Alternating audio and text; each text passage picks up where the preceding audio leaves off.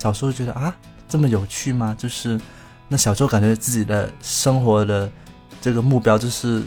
看到更多很有趣的世界，但是现在你很容易觉得生活很无聊嘛。当我学到一个新知识的时候，我会有那种迫不及待的想要把它分享给全世界的感觉。一天内摄入一点点好玩的东西，成为了一天。是否摆过的一个标志？你有没有那么一天的时间放松的去问一下你自己到底想做什么？你永远都无法想象，你看了一本你觉得完全无用、不会给你带来任何实用性价值的书，它会在哪一天给你带来一个让你意想不到的惊喜？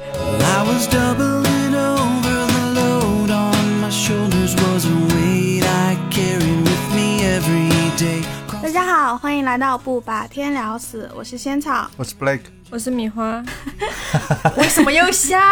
不是，因为我想到我们今天坐在这里，我们的小组就有一个名字，叫做“热爱学习小组”。对，我们是推动了办公室学习文化的中坚力量。上次仙草说要录一个关于学习的播客的时候，因为当时我在学习，可是他说完之后，他一个月都没有来邀请我，然后我一个月都没有看过书了。然后我觉得我根本不配来录这个播客。你为什么学习终止了？因为我最近没有动力了。哎，那还刚好，待会可以聊一下。是因为一个月前，就是我有一次跟 b 聊到嘛，因为他对象在学校里面正在上绘本课，就很感慨说，好好就是还在学校里面能够学习，因为感觉毕业之后学习变成一件很难得、很奢侈的事情了。我就想说，哎，那我们就录一期，就是。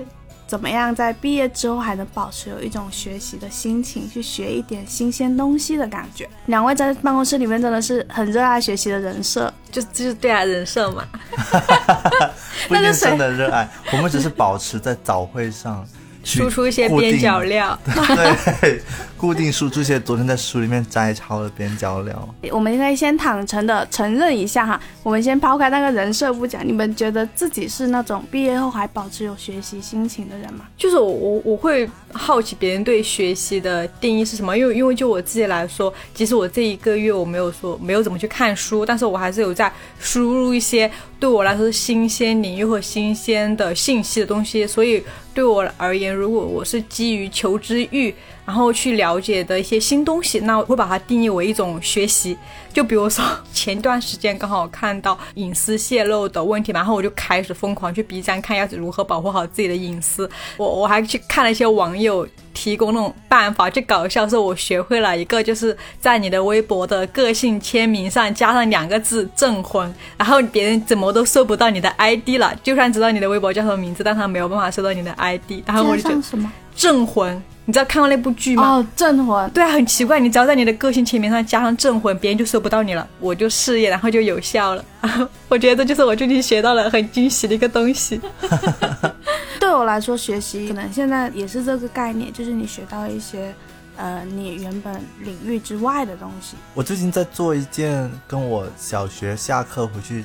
家里做的事情很像的东西，就是我在看那种建筑学那种纪录片，然后还有就可能每大概两天就会看一个很奇怪领域的纪录片，比方说糖的发展史，就是说糖在一两百年前是没有这种东西存在的，人们只能吃水果来吃糖。然后后来就发展出了四五种代糖，然后还有前两天在看那个迪拜最高那栋建筑的建造史，因为它是建造在那个沙漠上的嘛，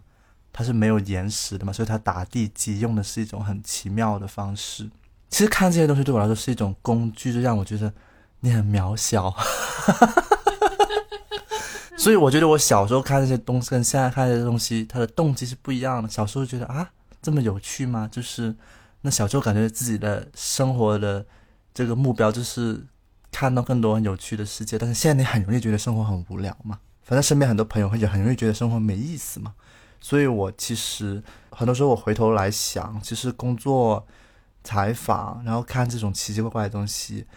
让一天时间内多一点点有趣的感觉。所以有很多时候，不管是学习和不学习，对我来说，就是我都会劝朋友说。你就找点有趣的东西来看嘛，就是这种感觉。然后他们说看书很累什么的，那你要看你看的什么书啊？你不能别人推荐你看那种什么，呃呃，婚姻家庭国家的企业。对你不能说朋友推荐你看，你就看书大把好玩的，对不对？对。然后你你没有找那些，你来看这些无聊的，肯定很无聊啊。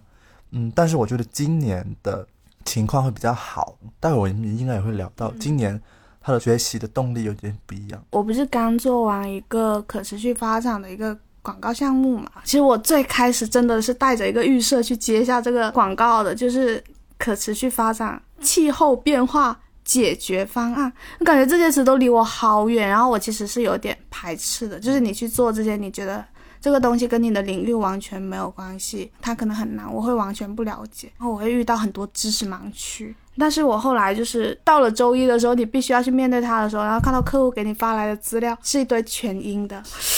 九个学生团队的那种作品，然后都是全英的，我一下子回到了我的大学课堂，就我大学课堂就是每天都要写全英的资料，很有意思。就是一边翻译一边开始看的时候，你就会发现里面有一两个学生团队的作品还挺有意思的，比如说有一个团队，他们就说要给一个尘埃颁奖了。那种很蹩脚的中文翻译里面，我竟然找到了一点乐趣。然后后来在跟他们采访聊天的时候，因为我们只有三十分钟的时间嘛，十多分钟我们都在聊尘埃是什么，他们就会给我介绍很多和尘埃有关的知识。比如说，他们就跟我讲说，最漂亮的尘埃是星际尘埃。然后后来给我发图片，就真的像玻璃晶体一样。他说这种尘埃就只会在南极或者北极的地方，每年掉很多，就是几十万吨掉到那边，科学家专门去采。然后他说，如果是人工排放的尘埃，可能又黑又粗又大，就是很丑。就他就跟我介绍尘埃的知识，然后我就觉得很有意思。而且因为为了写那个，我还去看了一些跟环境保护有关的。纪录片啊什么的，做完这个项目我就觉得，哎，还挺开心的，就是莫名其妙的了解了一些跟这个有关的知识。你是有一股天真的感觉，就是好奇的感觉来跟他做这个采访，就会比较有乐趣。很多时候，比方说十点钟回到家了嘛，你就还有两个小时，那干点别的，都不知道干什么。就如果打游戏的话，呢，会很焦虑嘛，就会一直输嘛。比方说，昨天看那个迪拜那个塔，看到那些眉飞色舞的说，我们在建造所空中的城市，然后我们需要有五十七部电梯来运输，每天有六千人在塔上面生活，我就觉得啊，这些东西也是，就是会找到一点点乐趣咯。所以我就觉得。如果能给夜晚增加一点点乐趣，今天也过得蛮好的那种感觉。所以我那天跟他们聊天的时候，我其实是很开心的。他们是中央美院的，其实他们学的东西跟环保可能没有太大的关系。他们是因为去参加这个比赛才开始。学习这个事情的，因为我采访了好几个团队嘛，就我有一天早上起来采访了一个团队，然后那半个小时里面我很煎熬，我感觉我在问他们东西的时候，很像他们给我感觉很像是一个老师在问他们作业有关的事情，然后他们回答的也很痛苦，我问的也很痛苦，然后我就尽早的结束了这一切。再到晚上的时候，我又采访另一个团队，他们就会很兴奋的去分享。其实很明显，因为我会问他们一个问题：说你们在做整一个作品的过程中，最想要把它迫不及待分享给全世界的时刻是什么时候？然后你就发现有些团队就会回答得出来，有些人就回答不出来嘛。我觉得学习的快乐里面有一种，就是当我学到一个新知识的时候，我会有那种迫不及待的想要把它分享给全世界的感觉，那个也会变成一种。动力，我感觉我哪怕只是阿车，还给我看了我的手相，然后我明明觉得都是一堆神神叨叨的东西，但是我就会很兴奋，我马上就在不同的朋友圈里面群发，让他们把他们的手发给我，给他们看一看他们的手相，然后就开始给他们说，哎呀，你的爱情怎么怎么样啦，你的事业又怎么样啦，然后我就会觉得，天呐，我掌握了好多知识，就觉得虽然很荒谬，但他们也很爱听，就是就是那种不管那个知识它本身是否是。呃，科学的还是什么？但它是一种分享的乐趣。我我觉得这种交谈上的那种新的带来新的乐趣就很有意思。你们一般会在什么时候产生那种很想学习的心情？呃，我一般会在有整块时间的时候，我就会在想，啊，是不是要带一本书或者看一个东西的那种心情？感觉是第一年才开始培养起来这一种感觉，是一种生活组合，不知道是什么感觉。就是比方说你有一个周六，对吧？一整天的周六，你总是觉得你这个周六反正你什么都别干，你还得看点什么有意思的，不然你就感觉好像白过了一样，就好像一天内摄入一点点好玩的东西，成为了一天是否白过的一个标志。我也不知道什么时候形成这样的习惯，但会不会很累啊？不会啊，因为你想着第二天你要拿到东西分享给别人，那 不是你把东西分享给别人是一件快乐的事情嘛，对不对？就之前不是忘记哪个工作的这个朋友说，你要有惊讶你身边人的这个动力。然后我想到，我看到我分享一个东西，大家眼睛闪闪发光的那个样子是很有意思的，可能是一个小奖励，所以你就会觉得啊，我要看一点什么，看一点什么。但其实更重要的是，很多时候我今年是因为确立了自己的一个领域嘛，就是说。我的接下来的十年、二十年，可能是在要在某一个领域里面去突破的嘛。因为以前可能会觉得，就觉得什么都没有定下来，我不知道我我那时候念金融，我不知道我要做金融还是做创意，或者说我做着做着创意又回去做点别的，又或者说学一学设计，就以前就是这种飘来飘去的感觉。但是今年的话，看那张图，就那张图就是很多个圆圈组成的一张大的图，他就讲说那种。每一个领域里面，就是愿意钻研的比较深的人，他们的脑部结构是像一根针一样的，就刺到外外面去。但是他说，大量的人他没有这样的领域的意识的话，他的脑部的图是像一个不规则的形状那样，就什么知识都设了一点点。我看到那张图之后，我就有一个决策嘛，就你要做一根针，很熟悉某个领域，但是甚至你连当热的明星和综艺都不知道，还是说你要做一个什么你都知道一点点。你可以跟任何人聊任何话题，但是你没有办法在某一个领域比较深入的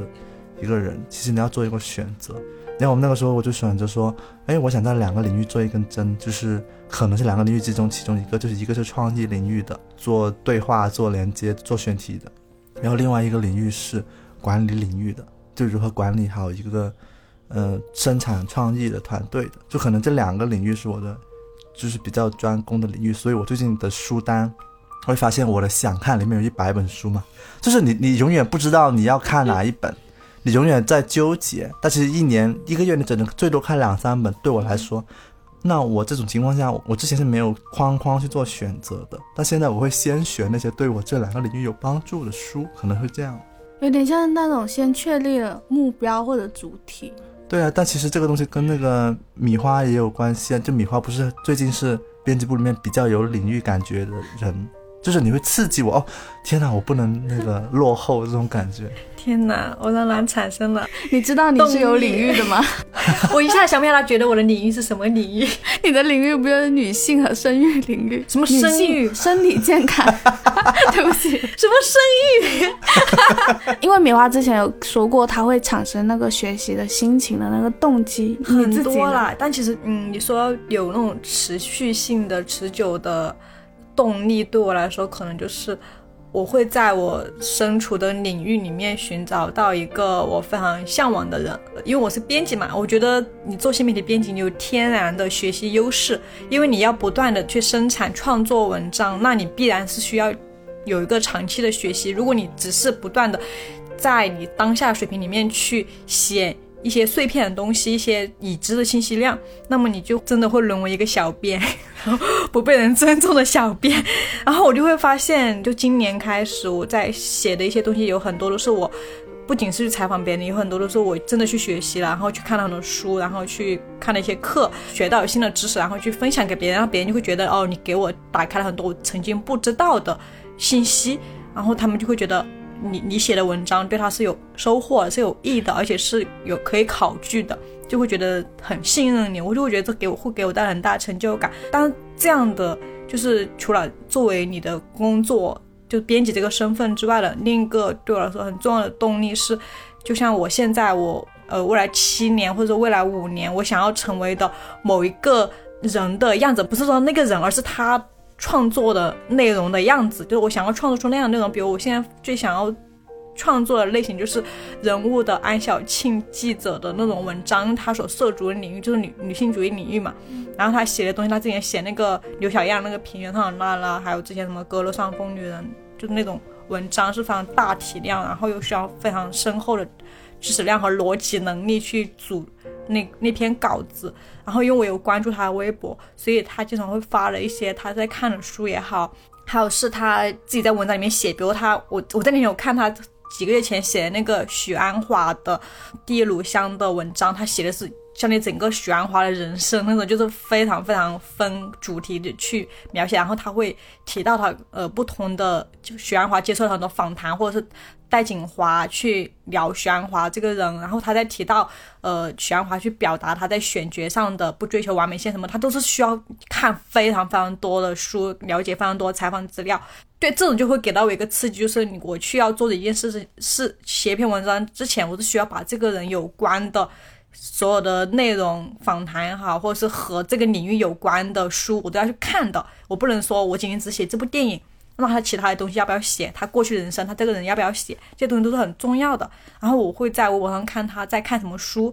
我会根据他的书去想象他写文章的时候他需要的是怎样一个体系。我我之前是有根据他写写的那个。那不勒斯四部曲，我才去买了那个书来看。然后我也是因为他截图啊，那个大锦华的 B 站课程，就是他写的一些感慨，我就去买了那套课去读。然后那套课就让我后来在写那个女性历史的那篇文章里面刚好就用到了。然后对我来说是有个非常非常大的启发的。就他像我的那种领路人，我就会跟依着他的成长去寻找我的发展路径。然后这这是我一个方方大的动力，所以大家可以去关注你在所在的领域的让你敬佩的，或者是你想学习的人的微博，对，然后去了解他是怎么样成为他的那种感觉，他创作的东西啊，或者他发明的、他研究的各种东西，你都可以去了解，这会给到你很大的动力。我们之前不是有填过说你未来五年内找到一个行业内对标的人嘛？就我之前写的是匡扶摇，但是我。后来又感觉我的路径又跟他其实是完全不一样的，然后我其实是很长一段时间，我其实到现在可能也没有一个说像米花这样有一个很具体的人的微博，你去看他他在关注什么，然后你再去关注什么。我感觉我是没有这么一个人物的，就是我想要学习的东西好像都来自于那种我目前对自己好奇什么，然后我再去看，我再去了解，所以我接受的知识就很零散。像其实会有一些读者他们会有问说。你是怎么找到自己很好奇或者很想要学习的那个领域的？我我我想听你们对这个问题的答案会是什么？我觉得就是你要利用你的情绪，就比如说我是一个非常容易愤怒的人。然后我愤怒的点是源自于什么？源自于别人的对我的性别的冒犯，或者是对我的性别的贬低。那我会根据我想要反击哈，我想要去有理有据的进行一个论证哈，我就会因此去产生我要去学习更多来武装我自己的这样一个动机。所以你就可以根据你的这个愤怒的情绪去寻找相应的你要学习的内容。对，然后有的人可能就是有一些别出于对别人的善意也好，每个人情绪都不一样的。我想起以前看过人物采访摩登天空的创始人的一篇文章，然后也是写的非常详细的一个采访。然后那个时候看到一个细节，他说的是，他说那个沈黎辉二十多岁的时候有过一段非常快乐的日子，就是他还是玩乐队的嘛，就跟一些地下乐队的成员在一个地下室，可能就非常快乐、非常无忧无虑的，就是一段日子。他说他。很多年以后去创办这家公司，去把它做得更好，去支持更多乐队的发展，他都是在尝试还原那样的快乐，但是他永远还原不了。我觉得这个东西让我觉得非常感慨的，就是很多时候，其实学习也是一个，就是你学习到了新的东西，第二天你去到不同的地方分享，其实你是在还原分享的快乐，对不对？但其实对我来说，很多时候为什么要选创意这个领域？很多时候我是在还原，就是你真的连接到了一群人。让他本来不知道这个东西，他知道了一个东西的那种快乐和成就感，其实是可以还原的。但是呢，如果你要追问怎么样找到这种的话，你要最先找到的是你最开始的那个快乐感，是吧？但是你最开始的那个快乐感，通常不是你规划之中的。我很记得，就是以以前我们就是问于你第一次发招聘的一个冲动，是一个非常愚蠢的一个时刻，是一个跟一些大学的朋友喝完早茶就觉得。不能这样无聊下去了，大学不能再这样无所事事下去了，然后就写了一篇那种说，哎呀，我们要做一个社团，有没有人来玩呢？我记得有只有十个人发了邮件，只面了五六个人，之后最后其中三四个人就成为了我们的成员。他完全就不是一件规划的有有那么大的理想或怎么样的一件事情，但是我很多时候我后面我都觉得我在尝试还原这种，就是你找到最开始有一点点动力的那群人。但是你你没有通过很认真的去学习和成长，然后你慢慢真的做了一点点什么的那种快乐，有一点点像那种故事中，就是好像哎，原来不被看好的几个人通过努力是可以成长的，就是这是一个叙事哈。昨天也跟一个大学的一个大三的学生吃饭嘛，然后他说他想做一个什么样的工作室，但是他最好的那个灵魂搭档要去考研了，因为他们说他们工作室不能够承诺可以在毕业的时候，可能他们有一个跟社会基本工资持平的收入嘛。然后他们大三嘛，让我听完之后我就非常焦虑，我就得到得到，就是那每一天都在过去。然后你们是一个很棒的小团队，但是你们可能在一年之后，如果你们不能实现这个，就你们这个很棒的缘分就没了。所以我昨天就跟他说，就是你说我们有没有可能帮助你保护这个缘分？就是我就提了一个这样的问题，然后他们就回去讨论去，就是有没有可能，是不是真的？就是如果你们做得出来一些作品，你们就不用去考研，是不是这样先？就是就问他。然后我就跟他说：“哎呀，这么多年过去了，就是同样的故事是不断的在大学里面发生的，所以我就是，这对我来说，为什么要确立管理这个领域？其实很多时候我就觉得，天哪，我要拯救这些缘分。就是虽然这个东西其实跟我可能没什么关系，好像加菲，我在救他们呀。对我也没有在救他们，就是我就是说我力所能及的，有可能我有一些经验或者说怎么样的经历，可能可以帮到他们。但是其实要前提是你需要帮助吧。所以回过头来。”我觉得就是要回答那个你的好奇从哪里来这个问题，就真的只能够是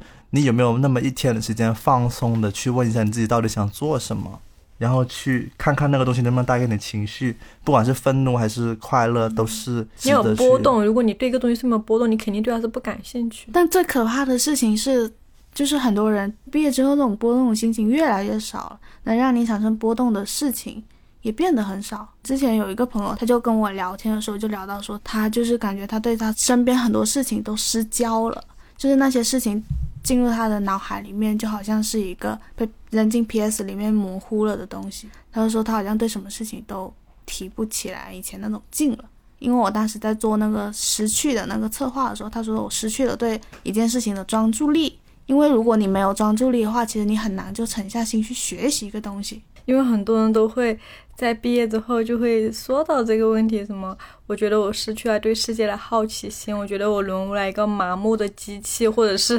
我觉得我因为那些软件剥夺了我的注意力，让我无法成为一个专注的人。我觉得这些一切都是可解决的，但是大部分人只停留在了我觉得我成为了一个什么样，却没有去解决它。就是你觉得你成为了一个无法专注的人，那你就需要专注嘛？那你专注的第一步，比如你打开你的手机的限额，你今天你只专注一个小时，那你这个月你只让自己专注一个小时，你这样慢慢的一点点去做。你做出来，你想要专注这个行为，你就不可能说你永远都无法专注起来，就你永远都被那个软件剥夺了。你可以卸载他们呀，他们除非是。必需品，如果不是的话，你可以卸载他们呀。就是，就我觉得这是很好解决的一个问题。就是，但是很多人好像是他没有那个行动，他只是会会觉得我失去了。然后包括有人觉得我失去了对这个世界的好奇心。就是我我会想，他真的不会有波动吗？让他他会控制住自己那种波动，他很多东西他不会去更进一步想。比如他因为这件这个事情，他觉得哦有点愤怒，但他只是停留在我很愤怒，然后就说反正也改变不了什么，那就过去吧，也不执行转发的动作也好，不想去下一步是什么，就大家。停留在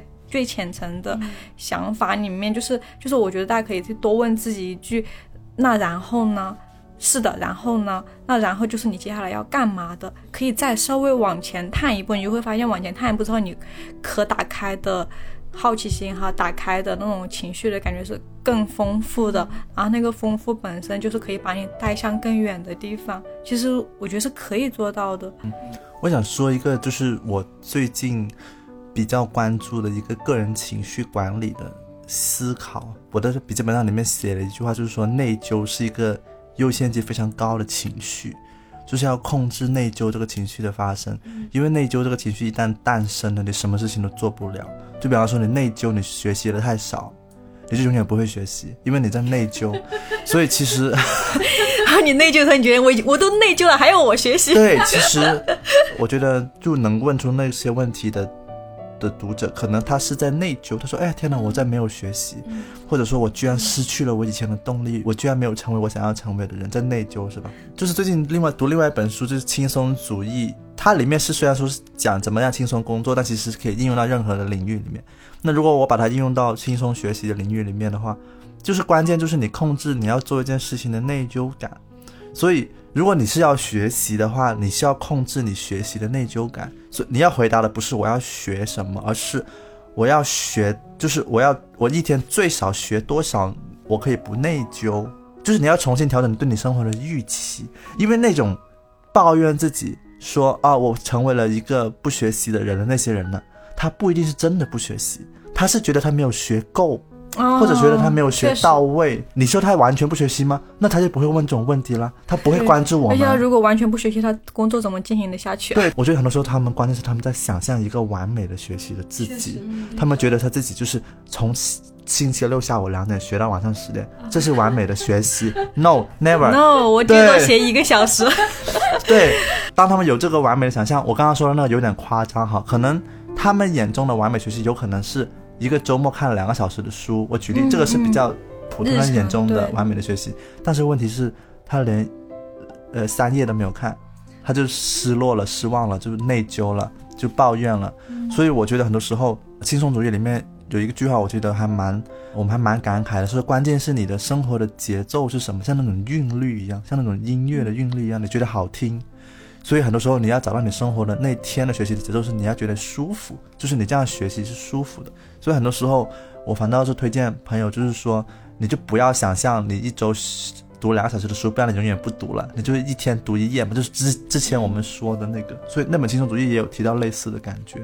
我就想对那些人说，就是不要去用那种可能别人已经养成了四五十年的习惯，梁文道他是养成了四五十年的习惯，他才能做到一天就读完一本书，就是或者一瞬间就读完一本书了。就你不能够拿你自己初出茅庐的这个人跟别人那么多年的作家和知识分子或者怎么样去比啊，我觉得是。没有意义的，你应该问一下自己，因为驱动你去读书的肯定是情绪，不是那种理性，不是读书有用你才去读的，是那种情绪。哎，我想，我拿起来了，我放到旁边了，所以回到最后还是管理情绪的问题。之前就会很焦虑，就是就是觉得自己学的东西它不成体系，就是我觉得我学了一堆啥，就是感觉他们都很零碎。因为像棉花糖有一个很专业的领域，很专门的东西，像可能。婚后财产的知识就很领域化、很系统化，然后我就觉得我学的东西是一堆散乱的、破碎的，就像你说的，我就会有点内疚，然后压力就会很大。但是后来调整了心态，因为我我这个月可能轻松一点，因为我之前很喜欢看一喜的演讲视频，然后我现在的快乐就是我每看完一个视频，然后我在视频里面。了解了一个信息点，然后把这个信息点带到早会或者带到选题会上分享出去的时候，我就觉得啊，这个就是我学习的成果。他那个视频可能三十分钟嘛，我交换三十分钟看完一个视频，记下里面一个点，这个就是我今天的学习成果，或者这就是我这个星期的学习成果。然后我就不会再觉得内疚，或者说对自己压力很大。你一定要看完一个系统的东西。对，其实这是一种情绪的节奏，你这个情绪节奏。就这样，还还是会有低落跟高潮，但是它不会那么低落，它不会那么的内疚，这个是最关键的。这种内疚感，就是我们在看书也好，我们去学一个东西啊，你就会有那种你说的那内疚感，是你觉得你自己的东西不是系统的，然后你不知道怎么样去用它。我之前要打开一本书之前，尤尤其是我知道我的领域是什么的时候，我就会要求我这本书里面一定要快速的找到我可以分享出来的东西，或者是我觉得它是。可以被我写进文章里面，被我用。但是其实我当时好像在看那本巴黎女性作家访谈，我就会发现很多都是他们自己自说自话，讲一些自己的生活嘛。然后当时我就其实有点看不进去了。然后但是 Blake 他第二天过来跟我说，他觉得这本书很好看。然后他就说，然后他他就提醒我，他就他就说，我觉得真的看看书不能够带着目的去，我要从你的里面得到什么我才去看，因为这样的话你。很着急，你很想赶紧翻，怎么还不到我有用得上的东西 的时候？然后后来我就说，我就把它当成我看了一些很厉害的女性人物，她们私私下的一些对世界的看法什么的就好了。我我要求自己不要从这本书里面得到任何选题，这就是我对自己的要求。然后我去看那本书，我就可以看得很放松了。结果我发现我第二年，那是去年我看了一本书，我今年四月份的时候、三月份的时候再去写文章，我居然用上了。就是我觉得我这辈子都不可能用上那个书里面的任何细节的，我居然用上。就是你永远都无法想象，你看了一本你觉得完全无用、不会给你带来任何实用性价值的书，它会在哪一天给你带来一个让你意想不到的惊喜。所以我就会觉得，大家就看书的时候，就是就布雷克说那种。你一定不要带着我要从中得到什么，就你越想得到，你越看不进去。对，而且巴黎评论还很搞笑。你刚才提到巴黎评论，我今天早上还在听巴黎评论的播客，他在讲巴黎评论的创刊，好像是一九五二年什么的。它里面有一个编辑待了五十年，哇，直到去世，对，一直在里面工作。他他基本上代表了他那个杂志的一个腔调，就是把那种作家私人的那种。东西剖出来，而且他说他发行量并不大，但是他变成了当代知名作家都会去留一张影的一个机构，就说的还很奇怪，但是他完全是，呃，随时会倒闭的状态，他们是完全不赚钱的，然后他们说他们是神秘的筹款的机构，让他们每年都活了下来。说到这个，我就想起你刚刚说到那个每天分享一个信息量，对不对？其实新雄主义里面专门提到一个观点，就是说你需要找到让你感觉到。不需要特别的付出的生活节奏，就是你不需要额外的，好像哦，我好累，差一个东西的那种感觉。然后你刚刚说的那种对于米花，你说它很系统，其实如果你很客观来说的话，我们每个人在坐在这里都是不系统的。学术界的那种系统是，可能我们学习女性法律，我可以给你说出二十个分支，每一个分支在哪一个分支是有争议的，这可能是更系统，所以你永远无法更系统。所以很多时候我们质疑自己不系统，也是一种产生内疚的一种，因为我们又不是学术的那个，我们为什么要那么系统？就是为什么也一定要系统才是好的？我也会有这种感觉。但是很多时候我告诉自己的是，当我学到一个东西的时候，比方说看完轻松主义，最近不是在做编辑部内部培训的那个文档吗？其实昨天做完之后发给了别的部门看，已经发给品牌部了，他们。全部看完就是觉得，就终于有一个可讨论的标准，而且即将可以被全公司都知道到底微那编辑部的工作标准是什么。好久好久都没有这个东西可以做出来，但是当时西瓜提出推动我们做这件事情的时候，我就用上轻松主义了。我当时让大家去写这个东西，我说不要今天就写完。Kitty 说今天就交，Kitty 就是我们开完会，他说今天就交，我说不要一周。慢慢写，大家慢慢去准备。中间还有会议说，哦，我们总结每一个选题它的公式，我们最后总结出了六个公式嘛。其实是在一个非常轻松的、愉快的过程当中去完成的，就是不累的。整件事情，当那本书的东西被用上了时候，你很难说它这个方法在管理里面是否是系统性的，是否是很高技术的。但是我至少觉得当下它是有用的。然后这就涉及到当下。就另外一个我的生活的 slogan 就是活在当下。不是不是，你每一件可以做的事情都是小事。我以前也不断的跟我自己说这个问题，所以你不能够老是想象你要做一件大事，没有那么多大事，就是都是小事构成。我看巴黎评论，我记了一段话，特别小，这段话根本就没有东西会用上。但最后你写文章的时候，这件小事用上了。但你写一篇好文章是有一百件小事构成的。就可能是这种感觉，我觉得可能不仅仅是写文章。就我昨天有一个很深的感受，我昨天刚刚结束完了一整个周期的心理咨询嘛。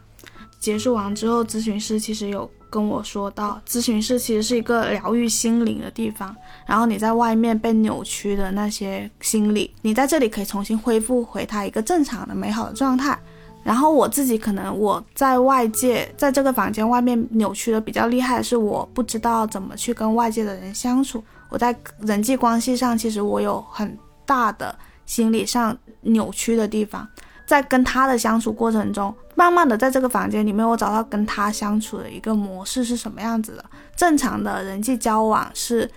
对方可能不会那么在意你做错的一件事情，或者对方不会那么强烈的需要你去帮助他。就我在房间里面跟他建立了一种比较正常的、比较舒服的人际关系。我最大的感受就是，哦，原来我可以把在这里的关系带到房间外面去。然后我在跟他聊这个的时候，我就想到了，就是我之前也是看那本跟你内心的小孩对话的那本书。周末的时候看了两个小时，看完之后还来早会分享说，大家都不要去看这本书，前面讲的都是一些车轱辘话，就是很难看。因为我当时看了两个小时，我很着急，我就想，怎么还没有看到可以抚慰我心灵的那部分呢？怎么还没有看到可以解决我心理问题的那部分呢？然后我就一直没看到，但是我后来还是觉得说我要坚持把它看完。然后我在它中间的部分，我看到一个，他提到说，像我这样子的人，可能有一个保护策略，就是你习惯了去退缩或者去回避一些人际关系，就会觉得你只有自己一个人待着才是最舒服的。然后跟别人待在一起，你就会去想象对方会对你有期待。我每次去看咨询师的时候，我就会跟他聊这个问题。因为像我跟他说话的时候，我就会很紧张，我会很担心，我今天跟他说的这个话有没有让他更了解我，有没有让这个咨询更好的进行下去。但他每次都会跟你说啊，没关系，不用这样子的，就你不用有这么大的压力。然后我以前还看到了一个视频，就是有一个视频叫《好孩子的危险》。就是你从小就很听话、很乖的孩子，他们脑海里面是没有一个记忆、没有一个经历，就是你犯了一个错误或者你有一个缺点，但是被别人宽容的经历的。你没有这个记忆，所以你就会很害怕出错，你就会觉得你所有事情都要做得很完美。我昨天就是在最后一次咨询的时候，我脑子里面所有这些以前看过的东西汇集到了一起，然后就让我觉得有一种。哦，就是我确实在这个整一个咨询阶段的最后一课，这里就是觉得这是我去上的一门课，学了一个关于心理学的东西。最后的这一节课，我好像所有的知识在这里汇总了，然后他就给我带来一种心灵上的那种抚慰。我觉得是这样子的。刚刚让我觉得很有意思的就是你在重组你的记忆，对，就是你的记忆可能会告诉你，你如果这件事情不完美，就不要开始或怎么样。然后这个咨询师的这部分你付钱的这个记忆，这是昂贵的这部分记忆，通过昂贵来提高他的存在感的这部分记忆，对冲了那个过去的糟糕的记忆。所以新的知识咨询，那个仙草去买了一个记忆，就是对冲一下负面的记忆，然后最后你达到了一种平衡，就是还可以，你是可以去做到什么的。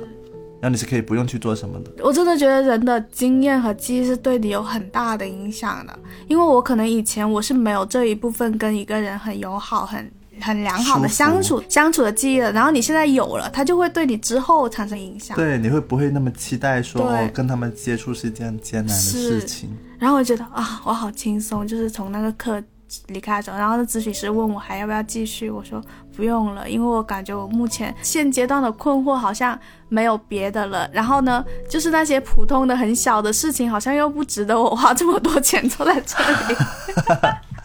我觉得我没有什么是值得我花钱去做心理咨询的，挺好的这样。那你们有察觉到自己身上因为学习而产生的变化吗？我觉得对我来说比较重要的就是说，比方说像录一个博客这样的一个节目，其实它是一件很小的事情嘛。就是刚刚我脑海里面，我不知道你们脑海是怎样的结构，我的脑海是那种不断的把元素做那种连线题的结构。我记得前几天去深圳的路上，我不是要定年度展览的场地嘛，就在想要不要去深圳办还是在广州办。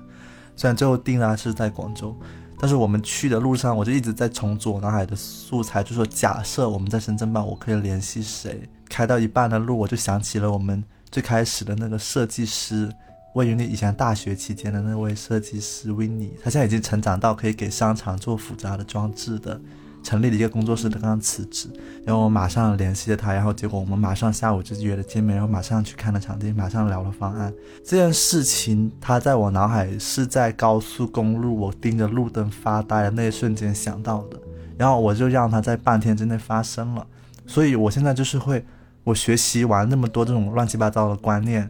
我最近最大的一个改变就是我很尊重我脑海里面每一个冒出来的小想法，而且我会。想象我要去实现那个小想法，而且我会鼓励自己去实现那个小想法，并且我知道它是珍贵的，是瞬间就会流走的，所以我每一次实现完一个想法，我都非常开心。我经常让我被朋友带去了一个那种现代舞的节课的那种聚会，像在场有二三十个那种不断的跳即兴跳舞的人，我本身是观众嘛，我去那里看，结果他们最后搞了一个即兴的。讲最近生活体会的环节，就每个人站在舞台上去讲一段感受的，大家也是随机挑人上去讲的，然后也是没有主题的，然后结果我站上去讲的那一瞬间，我就选择，因为大家都讲了很多很焦虑的事情嘛，还有包括现场大家都可能很抓马的，有一些人在那里上面讲，我就在想，我要安慰这群人。然后我就跟他对，就我就讲了那个说，我说我现在有一句 slogan，就是我要想象自己一天结束之后，我要成为一个什么样的人，就是我不想定那么多大的梦想，就是我就说我今天结束，我可以成为一个更怎么样的，那只能是很小的一个目标，对不对？就比方说，我说我今天结束，我要成为一个录好了一期播客的人类，那这是我今天可以实现的目标。然后我定完之后呢，我就跟现场说，我说我讲话的时候是晚上十点钟，我说现在大家还有两个小时。我希望你们可以把你们的烦恼切割成，你下一个小时你要成为一个什么样的人，甚至是你下一分钟要成为一个什么样的人，你们就不要老是去想明年要成为一个什么样的人，因为那个东西你无法行动。后来讲完之后，有一个女生冲过来说：“你们这群人能不能多点来？你们很可爱。”就是我们去讲的东西是可能是他们本身没有去讲的。我觉得这也是我昨天一个比较有成就感的时刻。所以，当我们去学会尊重这些小的成就感的时候，我觉得其实你一定会更加积极的去学习，更加积极的去生活。但是那种心理的那种内疚，它永远会作为你的栏杆，不让你跨过去，让你觉得你什么都做不好，你就困在这里就好了。然后，而且最近我回去看了一个那种抑郁的测试啊，它有大量的题目是关于你是否觉得你不能够很好的完成一件事。对你是否觉得你没有办法很好的跟一个朋友相处？我反过头回来想那些问题，就是判断一个人是否抑郁的一个标志，就是他觉得他没有办法做好一件事情。我不是说抑郁症啊，就是有一些些抑郁情绪的人，我觉得可能一个可能可以帮助他解决那种抑郁问题对应的问题，就是把自己的目标定的小小小小小小微小，像一颗尘埃一样，像一个 你之前那种尘埃一样，对，像一颗南极的漂亮的尘埃那么小。你就总是能做到，所以昨天晚上我后来最后结尾就是说我站在，我在那里分享说我就举高我双手，其实我跟大家讲，我说我每天早上腿站在地上，我会说啊今天是美好的一天，我会举高手，然后有一个女生她过来跟我共情了，她最后她就说，她说你知道吗？我也会做同样的一件事情，就是我会放一颗瑜伽垫在地上，我是在那里翻滚。好可爱！就是他说他起床之后，他就说地板太硬了，他要在家瑜伽上滚来滚去，就是他滚一滚，好像生命力一样，然后我觉得好可爱。我自己是比较基于女性经验，想要去回答问题，就是这学习给我带来了什么样的改变？我会蛮蛮感慨的是女性学习的必要性，因为我们会发现，无论是种。东方还是西方，在我们的历史里面是没有女性学习的这个动作的。女性她永远只能去做一些手工活也好，就是历史里面是没有女人的故事。那么你如果你不去学，你不去了解科学知识也好，你不去了解关于你女性文化的那一部分，你是不会知道原来就是在女性。就是掌权的时候，文明也依然可以发展的非常璀璨，因为那些它不被记录历史是后来考古学家们去发现的。那你不去了解，你就不会知道，你就会以为父权制就是先进的一个社会体系，你就会以为男人的领导是社会发展的必要的，你会有这样的一个意识，因为我们接受的文化，我们接受的教育是这样告诉我们的。而且女性你不去学习的话，你就不会知道原来有一些宗教它是那样子如此的。剥削和残害你作为女性这个身份，然后，但其实那些宗教是后来发展出来，是后来用他们自己的私欲，然后去解读那个教义的。其实教育里面可能根本就没有说女人你必须接受割礼，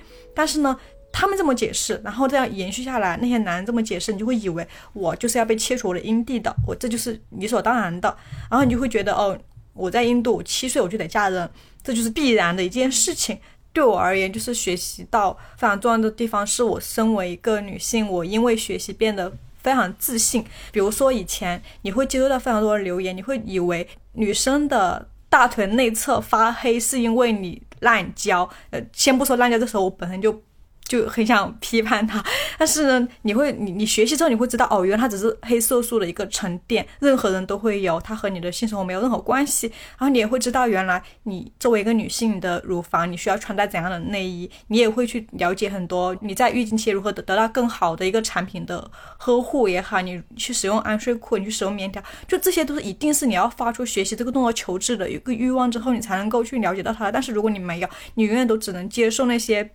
父权文化告诉你的，你身为一个女性的注定的命运。你身为一个女性，你你在这个历史上就是没有地位的，你就是没有你的文化。别人就说哦，女性就天生的智商低人一等，你只能相信这些谬论。所以你你学习是非常重要的，尤其是当你成为一个女性的时候，你一定要去学习。这这是我的一个非常深刻的感慨。我刚才想到，学习是为了一种推翻，就是其实我们毕业之前，我们整个读书时代，我们学习的是一个系统或者一个机制加给我们的东西，我们学习的都是他们要我们学什么，我们就学什么。但是毕业之后反而有一种好处，就是你去学的东西都是为了推翻以前一些价值观也好，一些很局促的知识也好，很片面的知识也好。你每学到一个新的东西，你可能就推翻了一个旧有的东西，然后你整个人的知识面就会更开阔。而且不仅仅是知识上的学习，因为我想到，像我小时候我很乖，然后我是没有那种我做错了一件事情，然后我会得到别人的宽容这样子的一个经历的。那我。后来通过跟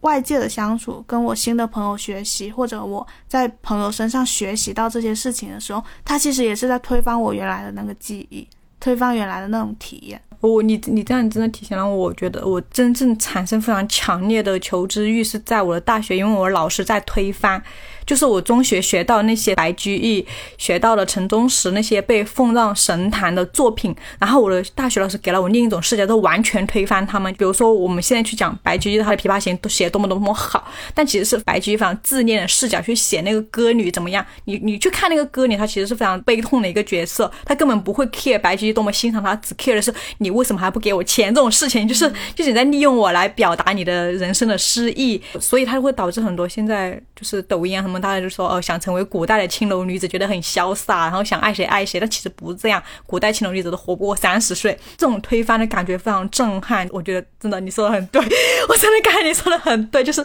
我我我感觉我是从推翻开始，有非常强烈的学习的欲望。哦，还有我觉得对于我来说，学习的另外一个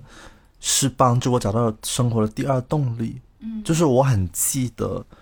我看那个皮克斯的公司的。创始人的经历的时候，他写说，因为他们的人很爱编剧嘛，因为编剧和写文章一样是一个没有时间概念，这不是说你上班下班你就写，因为我很多东西是半夜写的，可能你很多东西是回是下班之后才写，就每个人的时间是不一样，所以他们就是为了思考，就是说让他们公司也能够提供，就是你就你可以选择你自己的时间来工作的时候呢，他们就考虑到了他们的。员工生孩子之后，就是那个孩子要去哪儿的这个问题，所以他们在公司园区里面是建了一个类似托儿所的一个东西，是他们爸爸妈妈可以放心的把那些孩子放在那里，他们会有公司请人来照顾那些孩子的。就是你，就是如果你不要孩子，你四点下班，但是你还不想下班，你还想继续忙一会儿，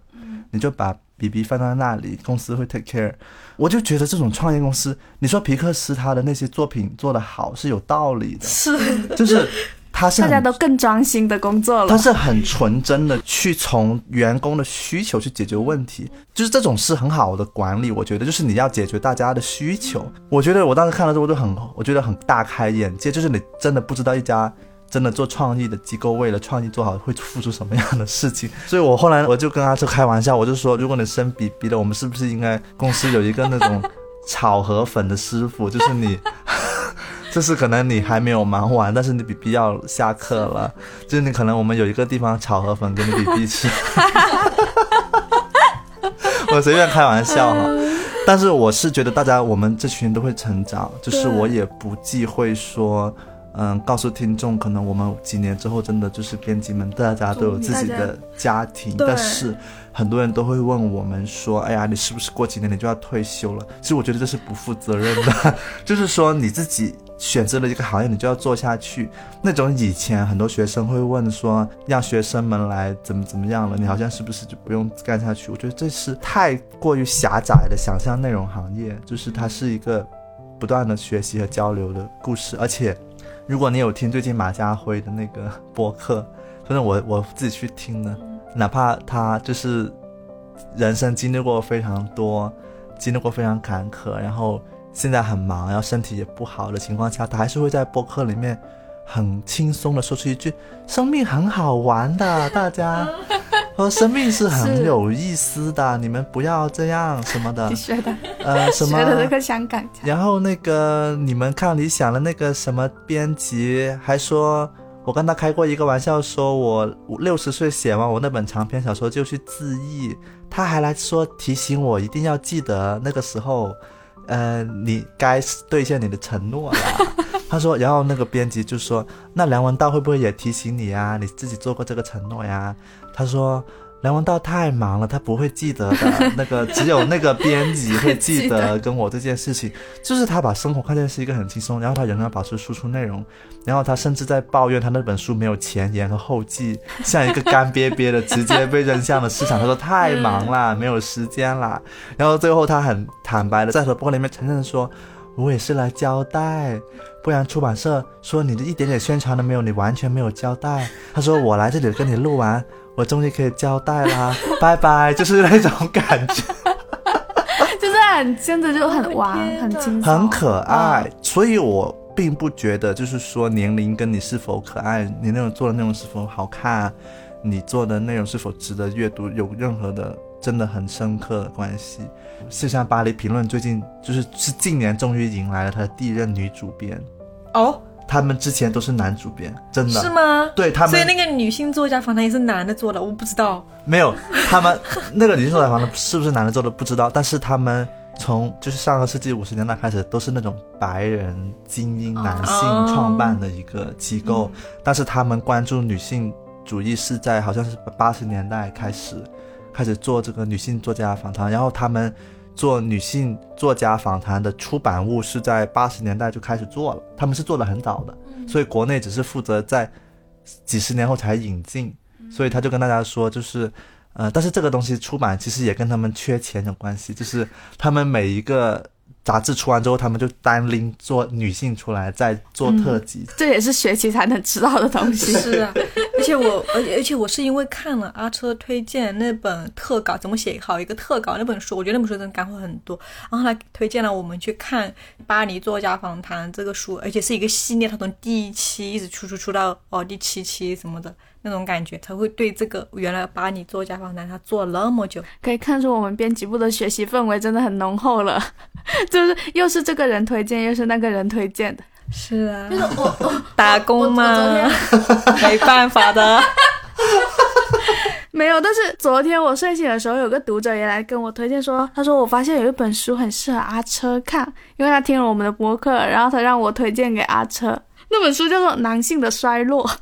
安小乐有啊，我们那个西瓜也看了，然后我这里也有一本，我还没看完。昨天刚好看了一个美妆博主的视频，然后他有说他有时候会感觉到生活没有什么新鲜感嘛。他说，如果你的生活新鲜感缺失的话，也会造成你一点点自信心的损失。就是你最好的方法呢，就是做一些实质性的改变，比如说你去换一个发型，或者这更深一点，你去学一个新的技能或者爱好。因为我们有提到，就是前几天有说到说怎么样去面对你有时候觉得自己不够好的那种焦虑嘛。真的最实质的方法就是去学习，因为我自己今年有感觉，我自己今年变得比之前更自信一些了。可能也开始做播客，开始因为因为开始做播客了，然后我每周播客的时候，我也想说我要在播客里面传递一些什么样的信息或者知识出去的时候，然后我就会去做学习这个动作。现在每个月可能我都会整理一次，我这个月看了什么视频，看了什么电影，看了什么书，整理一遍。这些事情就让我知道，啊，我至少我肚子里是有一点东西的，我脑子里也有一点东西。对，我坐在大家面前的时候就不会那么发怵。是，我觉得是是的，这样子。是的，而且做播客让你的试错的密度增加了呀，因为你之前内疚自责，你你可能两周就是一直在内疚自责，然后你就没有到具体的学习里面，但是你可能一周的播客，就比方说我们今天要录这期播客，我昨晚就还是要准备一下的，我还是要梳理一下的，就是不是真的什么都没有准备，然后这个过程当中其实也会帮助到你多一点点自信，然后最近的这个过程会让我思考，就是说那这就是我们平台或者说我们编辑部可以去鼓励每个新来的同事或什么的去做的，就是你就别纠结和内疚了，就从最小的一个东西开始。然后一直去做，但是也会有曲线，比如说这周的播客好像没有上周好，然后就开始就开始内疚，内疚完之后就又充满动力去做。我就想说，哎，为什么我每一周有时候心情都会有一些微妙的变化呢？哦，原来是跟播客数据有关系。所以以为来播客不用关注公众号数据，结果是播客的数据开始重新影响。开始重新影响我。昨天因为我睡前的时候，我们不是发了稿子嘛，发了稿子的前十分钟，突然开始后悔标题不应该选这个的。睡前的时候跟我男朋友视频，然后他又说怎么就是我看起来。有点驼背，后背好像看起来有点肉，然后我整个人就是，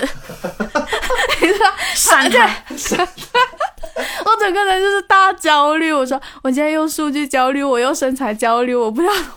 我不知道怎么办。因为我看到烟草他选的广告标题，因为我之前没有看他们聊天记录，你知道他是怎么说的吗？他说我喜欢一和五，但是最后 Kitty 说了糟糕了，交稿了。他本来标题写的是我喜欢一和五，他 Kitty 说交稿了，他选六，然后我后来回头看。我说我不是叫你选你喜欢的吗？因为我是喜欢一和，我觉得还挺好。你既然喜欢，我就不用再说话了。结果他选六，我说为什么选六？为什么选六？因为他广告已经要发了，我就很忍不住问了一下。因为我当时就是发给了我朋友，发给我男朋友看嘛。就我本来是只发一和五给他们选了，然后就平票了，我就又发了一个六，他们都选了六，我就想啊，那那就只能选六啊。但是我昨天就真的很后悔，我就觉得。不行啊！我最喜欢的还是一呀。对呀、你就是得选你想选的呀。其实最终你后不后悔决定取决于你最终数据怎么样。就你数据好了，你是不会后悔，你会觉得幸好选了这个。对，但其实数据不好，你就会后悔嘛。所以如果真的有人听到这里，你会发现我们就陷入了内疚和困惑之中。所以哪怕你真的学习了很多，你仍然内疚也没有关系，我们仍然陪你内疚。欢迎收看下一期正在内疚的不把天聊死。I just wanna take you back to my imagination. If you got my ticket at your tower 步步留神，没人比他更误打误撞掉入 my affection. Superstitious in a way，所有麻烦无所谓，我全都要，Nobody eh. else give it 别被淘汰，才飞到云层之上把烦恼抛掉。Cause I'm feeling like I want it, nobody could replace her like I want it, oh like I want it. One, two.